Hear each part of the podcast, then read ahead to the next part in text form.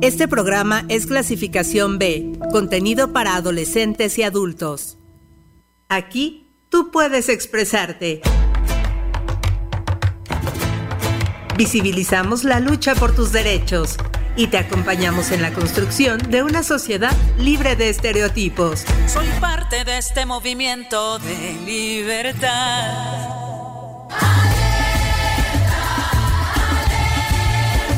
Vivas el espacio donde la voz de las mujeres resuena, resuena.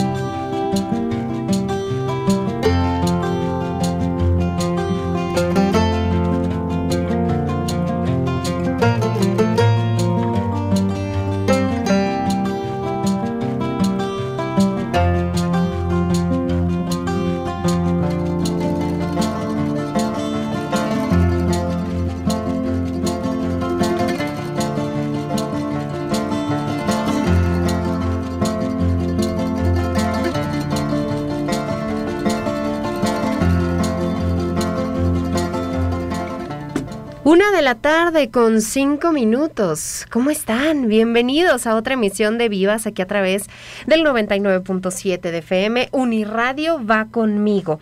Eh, un programa más dedicado a, las mujeres, a, la equidad de género, a diversos temas que, que nos son de interés para todos. Así es que les damos la bienvenida. Mi nombre es Lorena Rodríguez.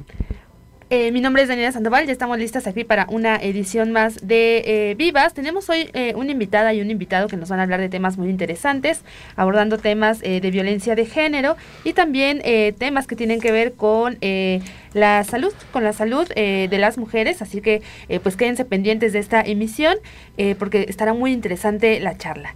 Y bueno, como siempre, invitándolos a que se pongan en contacto con nosotros al 72 26 49 72 47. Ahí pueden escribirnos, ahí pueden platicar con nosotros y enviarnos sus dudas. También le agradecemos en los controles técnicos, en la continuidad y ahora sí en la producción al aire a Sofía que, le está haciendo de todas, todas acá en la cabina y que nos apoya para que este programa salga bastante bien y ustedes escuchen eh, pues toda la información que hemos preparado. Los eh, queremos invitar de inicio pues a que escuchemos esta cápsula acerca de Francia Márquez y, el rol de esta mujer y, el papel tan importante que, aporta eh, en el tema de la política y, en su ascensión a, este cargo que se le acaba de dar. Vivas, donde la voz de las mujeres resuena. El ascenso de la izquierda en Colombia no solo representa un gran avance para el país, sino también para las mujeres en América Latina, ya que con la victoria de Gustavo Petro llega a la esfera política latinoamericana la primera vicepresidenta afrocolombiana Francisca Márquez, lideresa social defensora del territorio. Su ascenso encarna una lucha colectiva por la igualdad étnica y de género en un país que históricamente ha estado gobernado por hombres pertenecientes a élites ricas, blancas y urbanas. Francisca Márquez es proveniente del Cauca, una región identificada por la pobreza y los años de conflicto armado, en donde las desigualdades sociales se encuentran muy marcadas. Fue madre soltera a los 16 años, por lo que durante su juventud trabajó como minera y como empleada doméstica, trabajos que le permitieron pagar sus estudios como técnica agropecuaria y la licenciatura en Derecho. Su trayectoria política comenzó en 2009, cuando logró que la Corte Suprema de Colombia frenara el desvío del cauce del río Ovejas para la explotación de recursos naturales. Su lucha como líder comunitaria la ha llevado a recibir distintos premios como defensora del territorio, entre ellos el Goldman, también conocido como el Nobel Verde, por su lucha contra la minería que estaba destruyendo la comunidad negra de la toma. Si bien Francisca Márquez no será la primera mujer en ser vicepresidenta de este país, sí es la primera persona afrodescendiente en llegar al cargo con un mensaje en contra de la discriminación sistémica de las comunidades étnicas y el reconocimiento de las diversidades sexuales y la igualdad entre hombres y mujeres. Una de sus principales iniciativas es la creación del Ministerio de la Igualdad, en donde pretende erradicar las principales brechas sociales que hacen de Colombia uno de los países más desiguales de Latinoamérica. Su triunfo sienta un precedente en la región, rompiendo un techo de cristal para las mujeres afrodescendientes de toda América Latina ya que dentro de las esferas políticas se necesitan más feministas asumidas con la voluntad de generar un cambio en la política tradicional latinoamericana. El caso de Francisca Márquez no solo implica un triunfo para asumir la vicepresidencia, sino también que llega una mujer asumida feminista, antirracista, y eso abre la puerta a nuevas políticas públicas con perspectiva de género en donde todas las realidades sean posibles.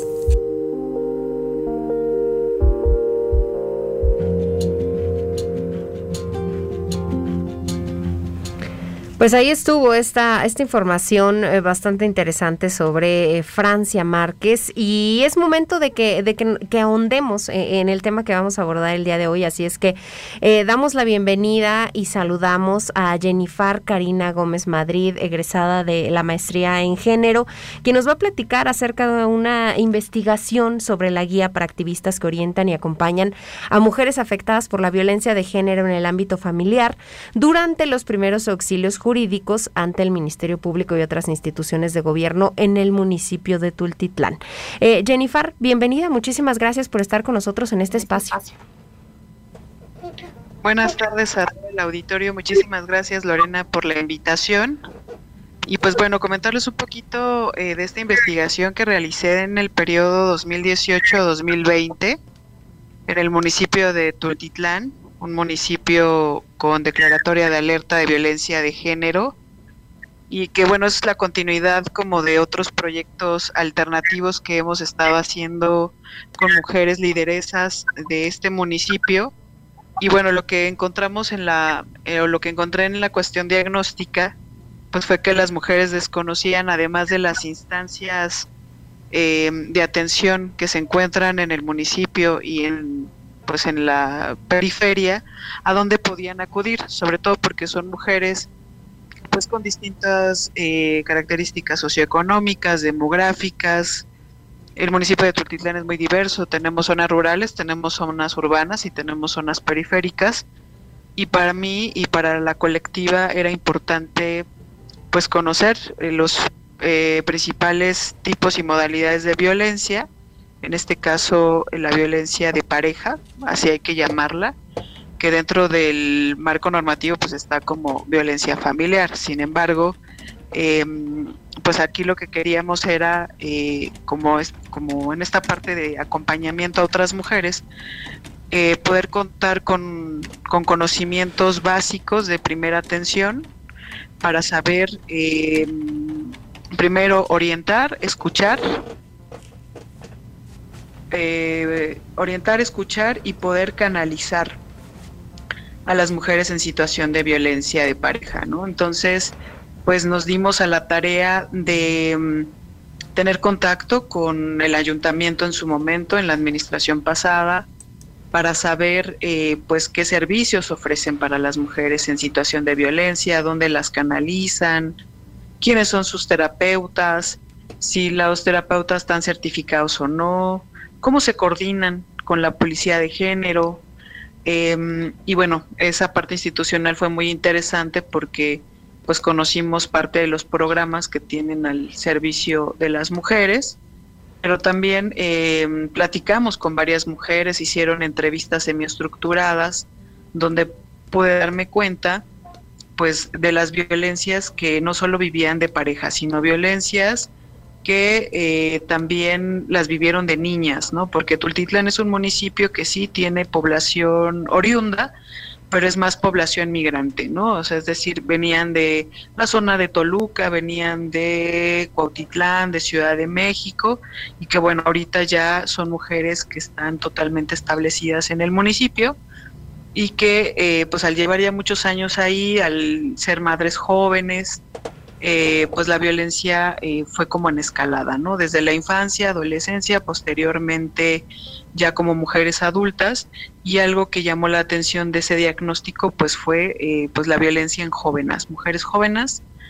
de en ese entonces tenía 17 años esta chica y que bueno fue víctima de violencia de pareja por un menor de 13 años, ¿no? Entonces eh, a raíz de, pues, de esos datos, eh, lo que empezamos a diseñar con base en una metodología primeramente marcológico que nos permitió obtener el problema central em, en el municipio, eh, pues fue además de trabajar con estas mujeres con quienes ya habíamos tenido oportunidad de trabajar con ellas en 2016 con una de las acciones de la eh, de prevención o más bien de las medidas de prevención de la declaratoria de alerta de violencia de género que fue la creación de redes comunitarias. Entonces la ventaja aquí fue que eh, las compañeras em, pues ya habían formado sus redes y que bueno habían sido también insisto eh, víctimas de violencia.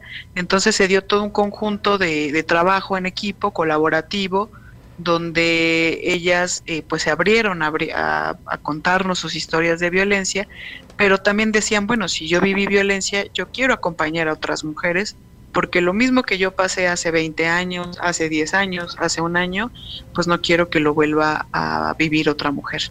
Entonces fue como de ahí surge este proyecto de mujeres que acompañan a otras mujeres donde tuvimos la oportunidad con base en sus experiencias, con base en trabajo pues continuo durante estos meses porque se vino la pandemia. Eh, algo que nos topamos ahí era una brecha digital. Ellas no sabían usar estas plataformas digitales, pero nosotras teníamos que continuar con el proceso de formación. Eh, y para eso, eh, pues en la colectiva tenemos una red de mujeres abogadas feministas y también abogados en materia familiar y civil. Y lo que les pedimos pues fue que eh, dieran esta capacitación especializada mm, a este colectivo de mujeres para fortalecer la red de apoyo y que eh, no solo supieran escuchar y orientar, sino también dar los primeros auxilios jurídicos, que ahí le agradezco enormemente a la maestra Gaby Amores, que es una abogada feminista mm, incansable eh, que litiga en Ciudad de México y parte de Valle de México, y que esta cuestión de los primeros auxilios jurídicos, ella lo empezó con estos talleres para no abogadas, y fue cuando ahí vimos la, el área de oportunidad de poder presentar esta, más bien diseñar e implementar y evaluar esta, esta guía de acompañamiento que eh, pues está integrada por una serie de pasos ¿no? que permiten que una vez que se sabe de esta historia de violencia, pues se le escucha, ¿no? Sin revictimizar, se analiza el caso, se le dice su nivel de riesgo, se detecta si hay redes de apoyo o no, para entonces poderla em, orientar, darle la información correcta y que no ande de institución en institución y desde luego pues acompañarla, ¿no? Acompañarla en este proceso de toma de decisiones que no es fácil porque dependiendo el riesgo que pues eh, tenga la víctima, pues es la dependencia a la que tenemos que em, acudir, ¿no?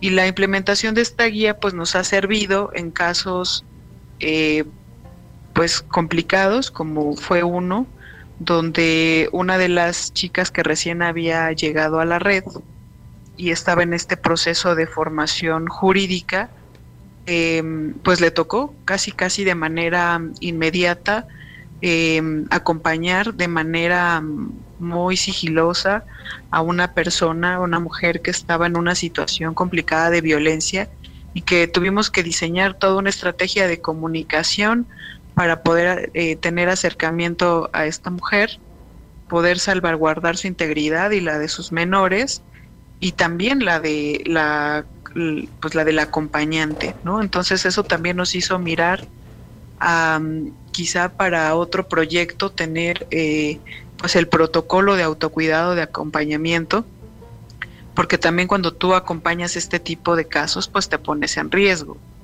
Entonces, eh, dentro de esta guía, pues sí, sí tocamos esa parte que creo que hay que fortalecerla, pero en la implementación nos fue bien, porque gracias a, a esta guía práctica, eh, pues varias mujeres de las redes comunitarias de Tultitlán han podido canalizar, bueno, más bien escuchar, orientar y canalizar a otras mujeres a instancias especializadas como el Centro de Justicia para las Mujeres de Cuautitlán Izcalli.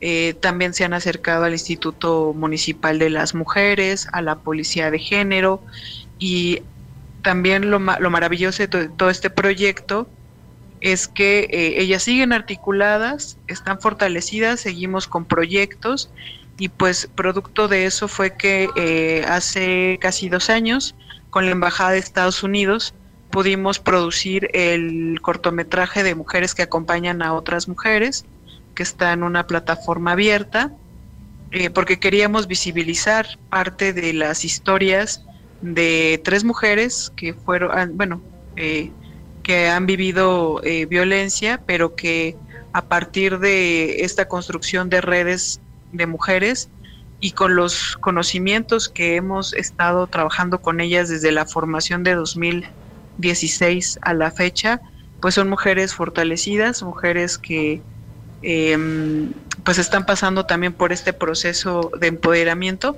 pero que son mujeres que están ahí en las colonias, colonias eh, georreferenciadas, donde hay altos índices de violencia de pareja y violencia familiar y que están ahí para acompañar a otras mujeres.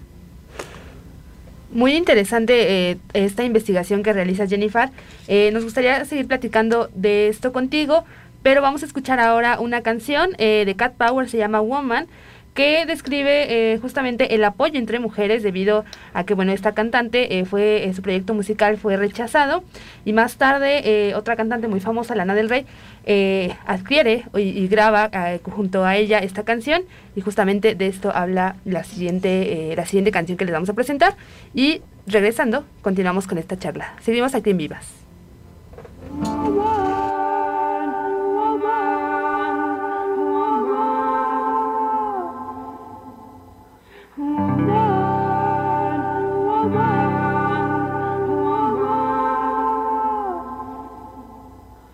If I had a dime for every time, tell me I'm not what you need. If I had a quarter, I would pull it together and I would take it to the bank and then leave. Yes, I would take it to the bank and then leave.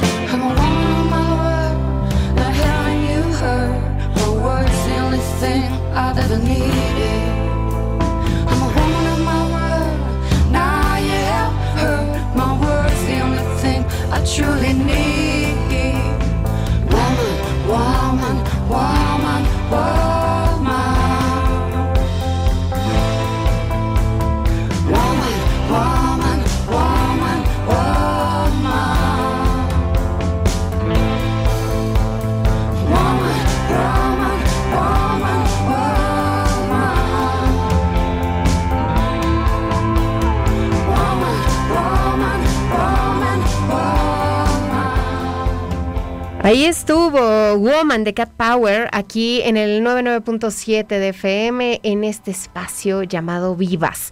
Y hoy estamos platicando con Jennifer Karina Gómez Madrid eh, acerca de una guía para activistas que orientan y acompañan a mujeres que son afectadas por la violencia de género en el ámbito familiar. Y toda esta guía se llevó a cabo en Tultitlán. Entonces a mí me gustaría eh, eh, preguntarte, Jennifer, ¿por qué eligieron Tultitlán? ¿Por qué ese es el, el- el área focal de, de este trabajo?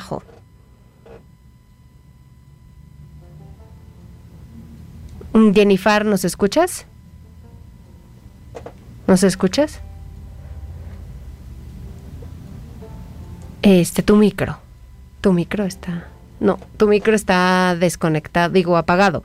Eh, preguntarte acerca de la. De por qué fue que, que eligieron Tultitlán. ¿Cómo es que eligieron Tultitlán justamente para, para esta investigación, para hacer esta guía?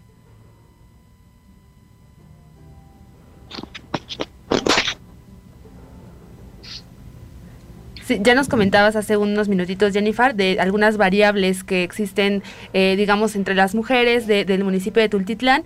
Eh, saber si fue esto eh, una influencia por la cual eligieron este municipio o por qué realizar la investigación eh, dentro de esa demarcación.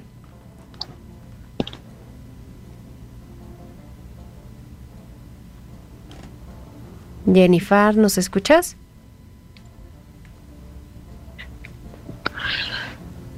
Y bueno, ¿por qué fue el municipio de Tultitlán? Así es. Eh, porque es un proyecto que ya veníamos trabajando desde el 2016, entonces conocemos eh, sus colonias, conocemos a, a grandes mujeres de allá y bueno, era el interés genuino de seguir fortaleciéndolas para que ellas pudieran acompañar a su comadre, a su vecina, a su hermana eh, y a otras mujeres que, que lo requieren ahí en el municipio. Entonces, eh, pues fue una continuidad de proyecto y fue producto eh, de eso que pues ahora logramos eh, con la Embajada de Estados Unidos hacer un cortometraje em, con el grupo de Chicas Poderosas MX, un cortometraje donde hicimos visible la historia de tres defensoras comunitarias de este municipio, pues que acompañan a otras mujeres. Ustedes lo pueden buscar eh, así en la web como mujeres que acompañan a otras mujeres del TECAMP 2020 de chicas superpoderosas. Eh, y bueno, la, eh, la guía eh, pues está publicada en el portal RIU de la Universidad Autónoma del Estado de México. Eh, dentro de nuestros proyectos en la colectiva es poder em, pues sacar un DOMI de esta guía que pueda ser como de fácil acceso, no solo para mujeres no abogadas que acompañan a otras mujeres, sino también para que las personas que pues saben de alguna situación de violencia familiar en su comunidad, pues puedan al menos proporcionar estos primeros auxilios jurídicos, eh, porque pues en ese, en ese momento hay que medir varios, eh, varios puntos, pero lo principal es ser empáticas, empáticos cuando una mujer solicita ayuda, escucharla, no revictimizarla y ofrecerle la gama de servicios de acuerdo a sus necesidades detectadas, de las instituciones especializadas donde puede acudir, eh, ya sean refugios, ya sean líneas de atención telefónica, ya sean juzgados en materia civil familiar, ya sea denuncias en las fiscalías especializadas o en los centros de justicia para las mujeres, eh, independientemente de, la instancia a la que haya que acudir, eh, pues esta persona tiene que tener la orientación específica, la información correcta, pues justo para evitar eh, estos procesos de revictimización como lo marcan los estándares internacionales y bueno, esta guía creo que es, muy básica y cumple esa función de acompañar las decisiones de otras mujeres que en ese momento pues nos necesitan y requieren de nuestro apoyo y que carecen de estas redes de apoyo y que bueno, para eso estamos nosotras. Y si quieren saber más sobre esta guía para activistas y pues también no activistas porque también está muy accesible su lectura, eh, pues nos pueden eh, contactar a través de redes sociales está la página del Observatorio de la Gobernanza para el Desarrollo Comunitario y la Ciudadanía de las Mujeres. Eh, y también con gusto eh, pues nos pueden escribir a ogdcm.gmail.com ahí eh, podemos este pues también enviarles la, la guía o el link donde pueden descargar la publicación. Perfecto, pues eh, ahí está la manera en la que ustedes pueden acercarse a esta guía, pueden conocer además en el, río de la UAM eh, todo, esta, todo este trabajo que se hizo. Jennifer, muchísimas gracias por estar hoy con nosotros.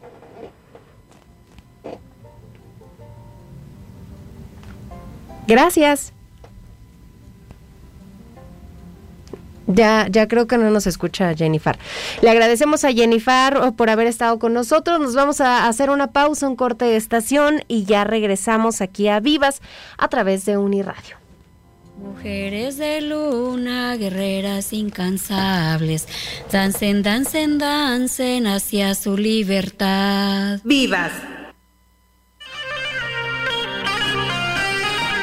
Uniradio 99.7 FM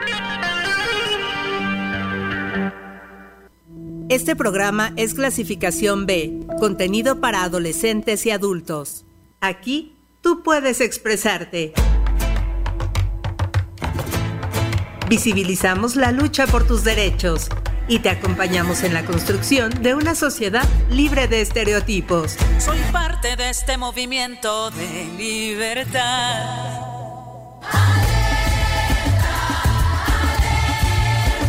Vivas el espacio donde la voz de las mujeres resuena, resuena. Empoderamiento, del inglés empowerment. Es el proceso por el cual las mujeres ganan confianza, visión y protagonismo para impulsar cambios positivos en las situaciones de desigualdad en las que viven. Las mujeres que poco a poco han ido ocupando espacios o cargos que anteriormente eran exclusivos para los hombres. Son sin duda mujeres empoderadas.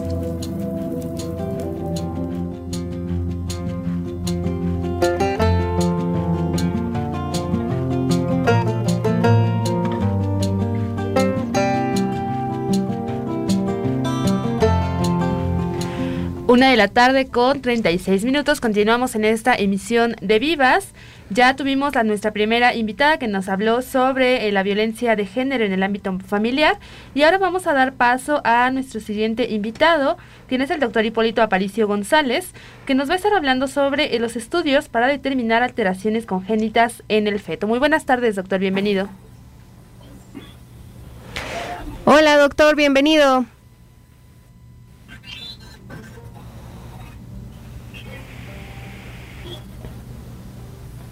Hola, hola, doctor, ¿ahí nos escucha?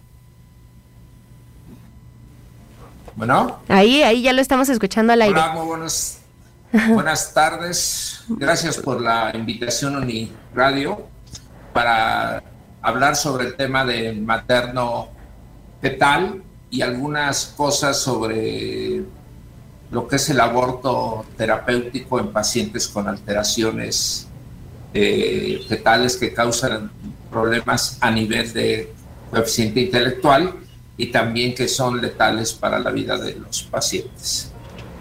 Eh, realmente el hablar de, de materno fetal, nosotros tendríamos que estar entendiendo que es el estudio de todos los que los embriones y fetos, de todos los embarazos, sabiendo los factores de riesgo. El principal es la edad materna, mayor de 35 a 40 años, que aumenta el riesgo de tener bebés con patologías como son aneploidías. Estas patologías que son como la aneploidía, las más conocidas es el síndrome de Down, que lo vemos en las calles caminando, porque el 70% de los niños que tienen trisomía 21 o Down, nosotros eh, van a nacer y 30% fallecen. Las otras patologías son tan agresivas como el Edward Pateu que, y Turner, que Turner es una patología que altera mucho, realmente son mortales, habitualmente no los vemos en la calle y las pacientes. Nosotros, ¿qué hacemos cuando vemos materno fetal lo que tiene que hacer una paciente? Las pacientes tienen que tener su control prenatal, todas las embarazadas tienen el derecho a tener su control prenatal. Dentro de ellos son cinco consultas y uno de ellos, el importante, es el estudio genético de la semana 11-13-6. En esta semana nosotros vamos a hacer un estudio genético. ¿Y quién va a ser las pacientes ideales? Las pacientes mayores de 35 años, que debemos de estudiarlas entre la semana 11-13-6. Vamos a ver cuatro parámetros importantes que les llamamos marcadores el primer marcador es la ausencia de tabique nasal, el segundo marcador es la translucencia, el grosor del cuello del baby, que esté, si está muy amplio, arriba de punto 3, estaríamos hablando de un factor de riesgo. La regurgitación de una válvula cardíaca que se llama tricuspidia, que tenga una alteración, que esté regurgitando sangre, y la alteración de algo que se llama ductus venosos.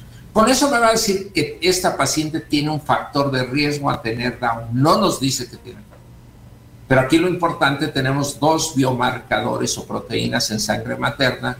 Una es la hormona gonadotropina coriónica, que debe estar baja en niños sanos, y la otra es la proteína plasmática placentaria A.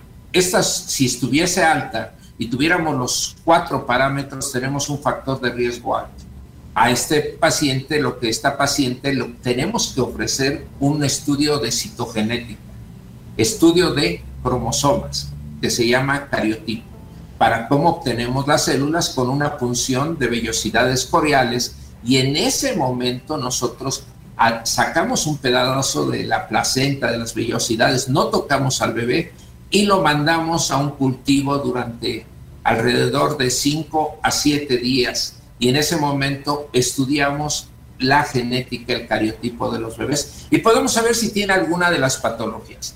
Por desgracia, en el Estado de México no podemos, eh, ah, los abortos en el distrito son antes de la semana 12-13. El Estado de México no tiene abortos, solo que tenga el producto una enfermedad letal que cause la muerte o en su caso tenga alta discapacidad intelectual. Y muchas de estas patologías como el Down no lo consideran en el Estado de México. Entonces, la paciente no tendría un derecho, si tiene un niño con Down, a abortar en el Estado de México. En el Distrito Federal, sí, cruzando la Marquesa. No estamos a favor ni en contra de un aborto. Nosotros hacemos un diagnóstico de estudio genético. Estudio genético por ultrasonido no invasivo. Ahora, hay otro tipo de estudio que podemos hacer, pero en México todavía sale un poco de nuestras manos porque se hace en Estados Unidos y nosotros algunas muestras las mandamos a Estados Unidos. Se llama DNA libre en sangre materna. ¿Qué quiere decir? A las mujeres les tomamos sangre a las ocho semanas. ¿Qué quiere decir? A, las, a los dos meses de embarazo les tomamos sangre y en ese momento los mandamos a Estados Unidos y nos van a reportar realmente si tiene si tiene realmente alguna patología. Si tiene algún síndrome de Down, Edward, Pateu o una trisomía 16 o un Turner, podemos estudiar lo que queramos, pero en México no tenemos ese estudio y nosotros lo tenemos que mandar a otras partes para poder hacer un estudio integral. Entonces, ¿qué quiere decir? Las pacientes tienen que checar y tienen un derecho, todas las pacientes tienen derecho a tener cinco consultas prenatales. Pero dentro de esas consultas prenatales con su médico, tienen derecho a que hagamos nosotros un ultrasonido. Ok. Este... Este ultrasonido, el primer ultrasonido que estoy mencionando se llama el genético, es de la semana 11, 13, 6. Más adelante vamos a hablar, vamos a hablar sobre el ultrasonido de estructuras fetales. Ese eh, ultrasonido y ese eh, eh, esos Entonces, estudios. Realmente nosotros, para, para ver, entonces ya hablamos del primer ultrasonido, que es el primer ultrasonido de la semana 11-13, que es el genético. A continuación vamos a hablar del segundo estudio genético, que es el estudio estructural. Ese se hace de la 18 a la semana 24. De esta semana 18 fetal a la 24, nosotros hacemos un ultrasonido donde valoramos todas las estructuras del bebé, por eso se llama estructural. Comenzando primero por el cerebro, donde vamos a ver nosotros que tenga íntegro su cerebro, su parte anterior y su parte posterior.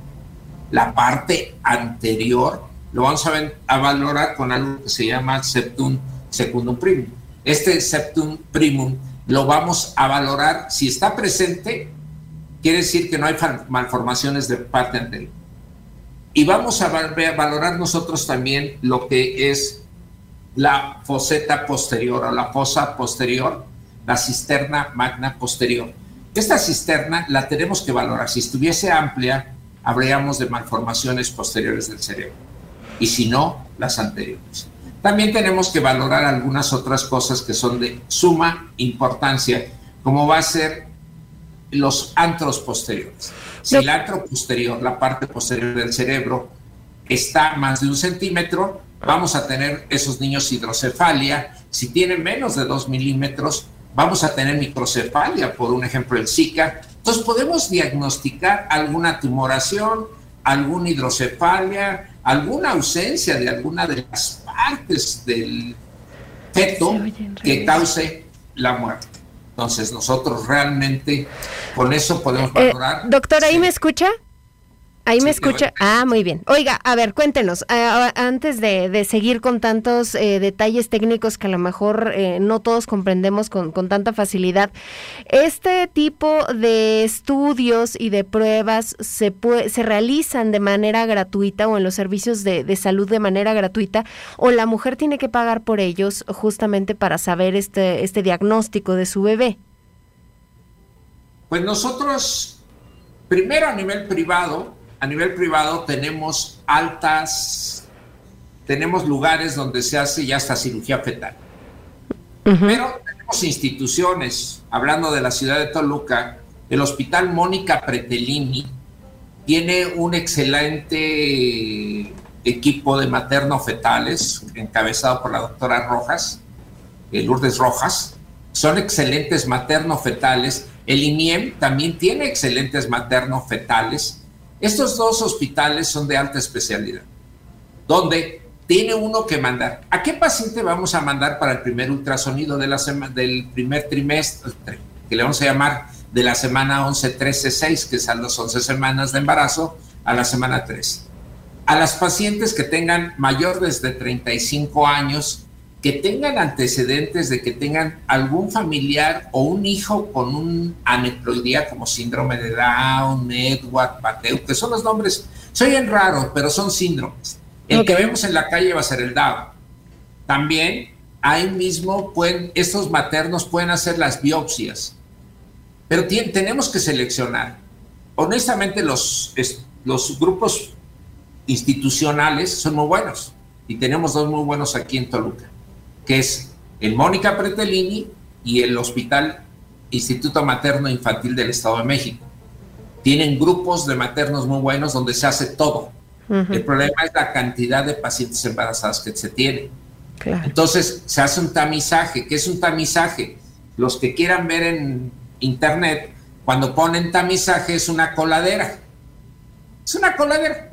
Echamos a 100 pacientes y sabemos que tres o cuatro tienen el riesgo de pasar esa coladera y eso es un tamizaje. A esas cuatro yo las tengo que capturar y matarlas a matar.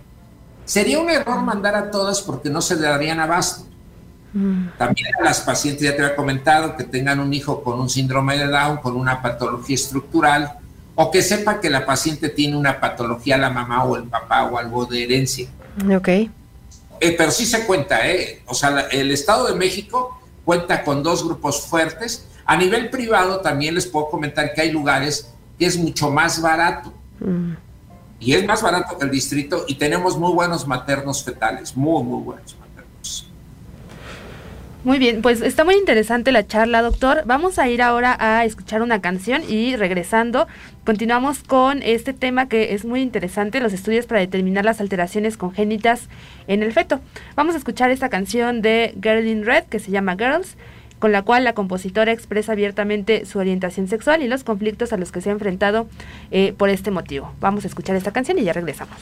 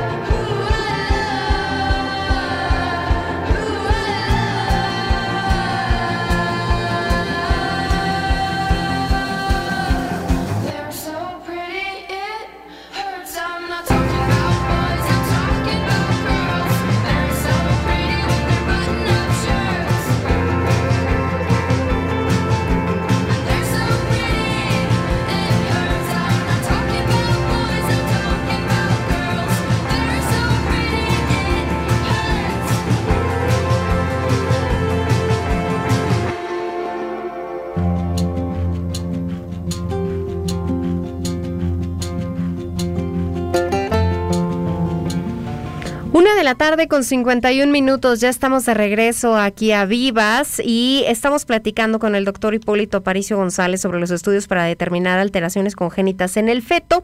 Y doctor, quisiéramos preguntarle, este estudio estructural, ¿cuál es la importancia de que, de que lo realicen las futuras madres y, los beneficios que traería eh, eh, los resultados que este aporte?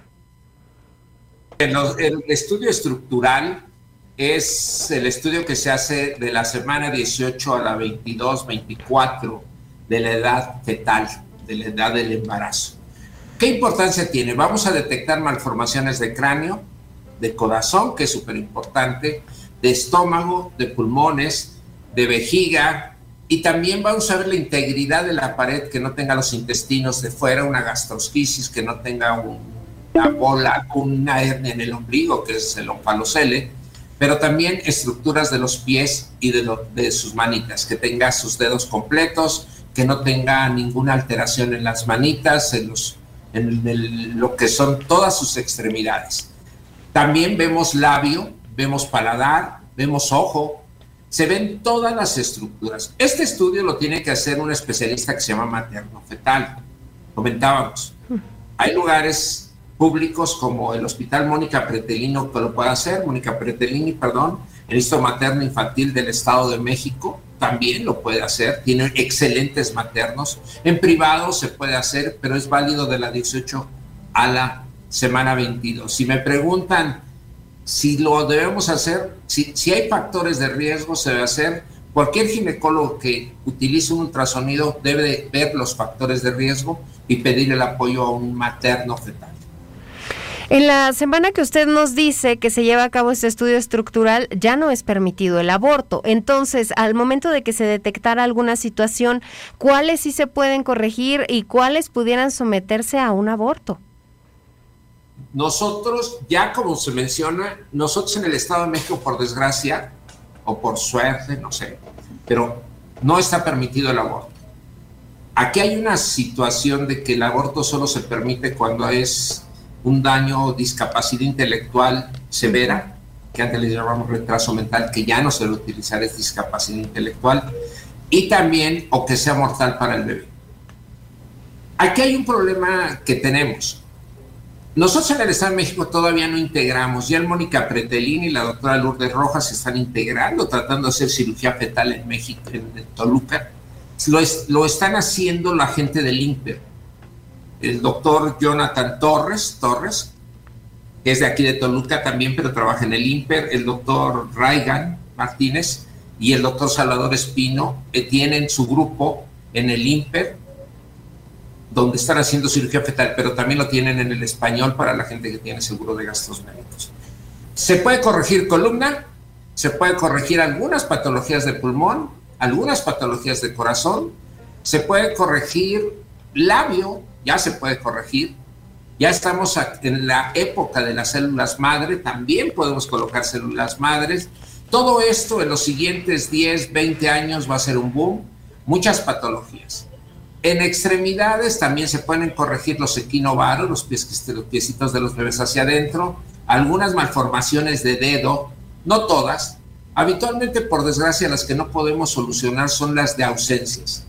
Abdomen sí se puede también todavía, se puede ya empezar a solucionar. Y pulmón, que fue la primera cirugía que hizo el doctor Sepúlveda aquí en México, que es chileno, que fue para un niño que tenía un- una bula, un tumor en pulmón, le metió una cola de cochino y pueden corregir. Entonces, realmente tenemos que saber detectar.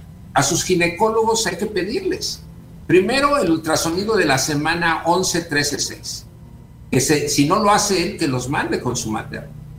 Segundo, el de la semana 18, 32. Y por último, para ya terminar el embarazo, ya no es un ultrasonido de estructura fetal, sino es el Doppler de bienestar. Para ver que el bebé nos aguante un parto y esté sano a nivel neuronal, que la placenta funcione bien, su cerebro, su corazón, y claro, que no tenga falta de oxígeno ese bebé y nos vaya a dar un déficit de, de una discapacidad intelectual severa o un déficit de atención que muchos bebés tenemos aquí en Pues muy interesante, doctor. Eh, nada más, eh, pues finalmente, eh, recordarle al auditorio, sobre todo a las, a las mamás o futuras mamás, Eh, tendría que ser con un ginecólogo entonces, ¿verdad? Estos estudios. De entrada es el, el obstetra, ginecobstetra, su ginecobstetra de confianza. Es el que deben de ver. Pero también pedirle que, que cuándo les pueden mandar a hacer el genético y el estructural. Si está privado. Si es en institución, a su médico pasante, a su médico general, al médico de la clínica, comentarle que tienen más de 35 años o que tienen el antecedente de un hermano con síndrome de Down, otro niño con síndrome de Down o alguna alteración estructural, por favor, para que les hagan su estudio, ya sea en el Mónica Pretelini o en el hospital, este, Easton, el- y lo que es el Hospital de la Mujer de Toluca, el Ujú. DIF, que era el DIF antes, esto materno infantil del Estado de México, donde los pueden apoyar a todas las pacientes y sé que los apoyan. Y Pero- hay gente de muy alto nivel académico haciendo los estudios. Claro. Entonces, eso- Eh, si la gente que nos está escuchando quisiera contactarlo a usted, ¿cómo, cómo lo contactan, doctor? Pues miren, yo estoy aquí en el Sanatorio Florencia, aquí también tenemos cuatro maternos, un grupo de maternos muy importantes. Estamos en el cuarto piso de la Torre 2. Es el teléfono, te lo doy, es el 72 2 167 3167. Es el del consultorio de aquí el centro que tenemos nosotros. Y aquí me pueden encontrar también para cualquier duda que tengan, con gusto, ¿eh? para poder apoyarlos. Perfecto, doctor. Pues ha sido una charla bastante interesa- interesante. Seguramente a muchas personas del auditorio les ha quedado bastante claro este tema de los estudios que se deben de realizar. Así que queremos agradecerle al doctor Hipólito Aparicio González por haber eh, compartido esta información con nosotras aquí en Vivas. Muchísimas gracias. Gracias Lorena, gracias al equipo. Un abrazo. Gracias y bueno, nosotros regresamos la siguiente semana con muchos más temas que platicar con ustedes aquí a través de Vivas. Gracias a Sofía que hizo posible en los controles técnicos esta transmisión. Nos escuchamos pronto. Sigan bien acompañados del 99.7 de FM. Te esperamos el próximo lunes para seguir inspirando y promoviendo nuestra participación. Vivas, el espacio donde la voz de las mujeres resuena.